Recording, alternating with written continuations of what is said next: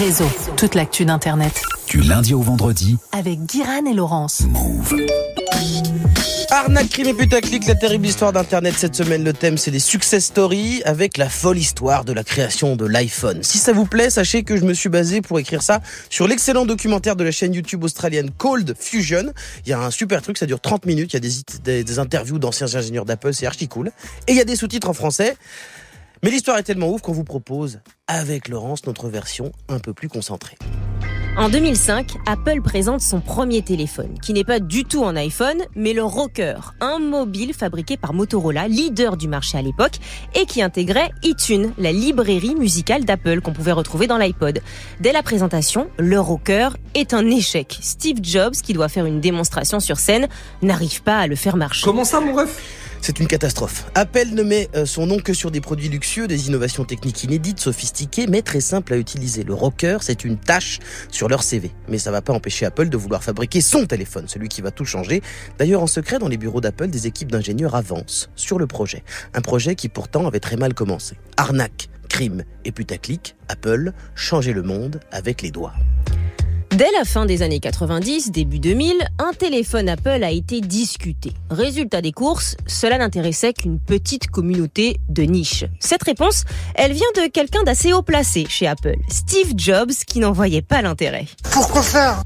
Mais un groupe d'ingénieurs d'Apple, eux, ils voulaient développer des solutions mobiles. Pas forcément un téléphone tactile, mais ils avaient observé euh, que l'avancement d'Internet permettait de faire des choses de plus en plus élaborées et que juste cliquer, bah, c'était peut-être limité. De manière non officielle, en loose day, ces ingénieurs se retrouvent toutes les semaines pour échanger des idées et tester euh, de nouveaux moyens d'interagir avec un ordinateur. La réponse va venir d'une simple histoire d'entorse.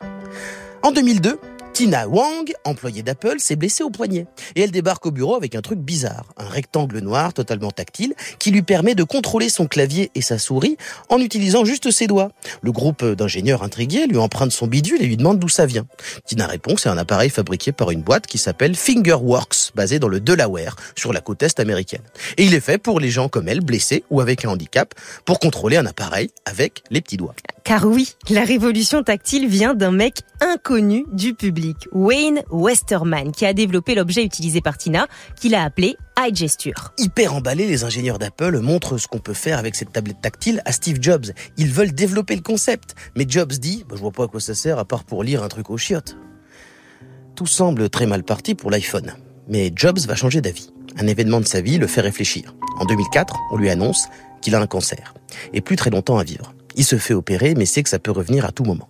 Et il veut pas mourir avec des regrets. Jusqu'ici, des équipes taffaient en secret dans leur coin sur des technologies tactiles, mais sans aucune ligne directrice. Jobs annonce, il veut un téléphone tactile. Et il ajoute, je vous donne 15 jours pour me proposer un truc bien. Mais vraiment bien, sinon, ça sert à rien. Alors ça turbine à mort chez Apple. Toutes les équipes y vont tête baissée. Et oh, miracle 15 jours plus tard, ils font une démo au Big Boss, qui reste silencieux et dit simplement Remontrez-moi ça une fois.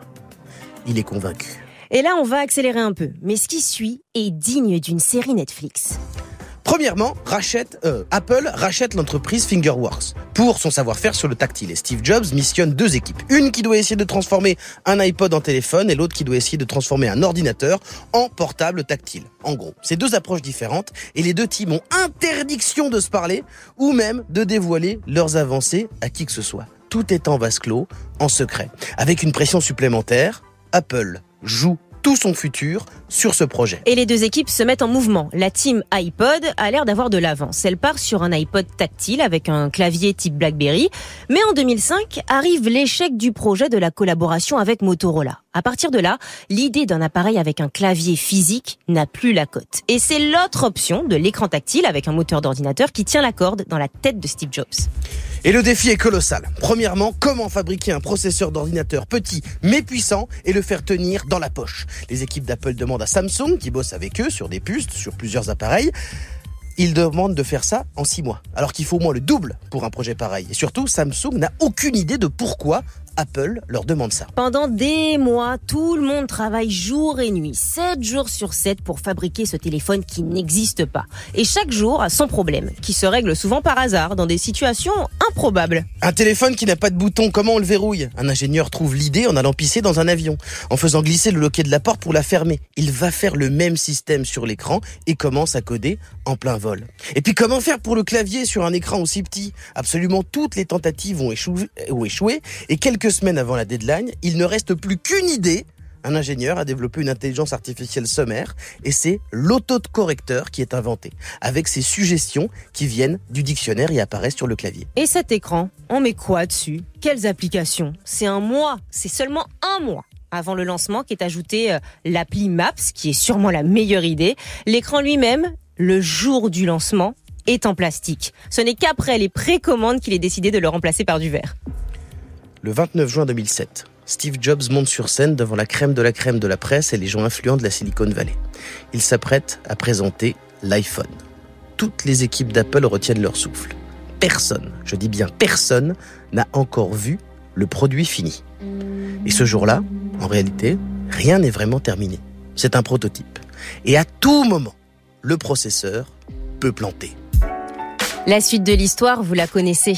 Apple a totalement révolutionné le monde, inventé le business des applications. Pourtant, le premier modèle d'iPhone est loin d'être un succès commercial. Il est moins bon que d'autres concurrents du marché, n'a pas la 3G et ne peut avoir que 16 applications. Mais la révolution est en marche. L'action d'Apple explose et l'immense majorité des employés d'Apple présents avant 2007 avaient des actions et sont devenus millionnaires. Mais en interne, c'est pas exactement comme ça que ça se passe. La plupart des développeurs de l'iPhone ont divorcé, ils sont partis en burn-out et ils ont un souvenir douloureux de cette période. Et l'inventeur de la technologie tactile rachetée par Apple, Wayne Westerman, a été totalement oublié. Il a signé un accord de confidentialité, ne parle plus jamais de ce qu'il a fait. Et le jour de lancement de l'iPhone, il n'était pas invité. La révolution, ça a un prix.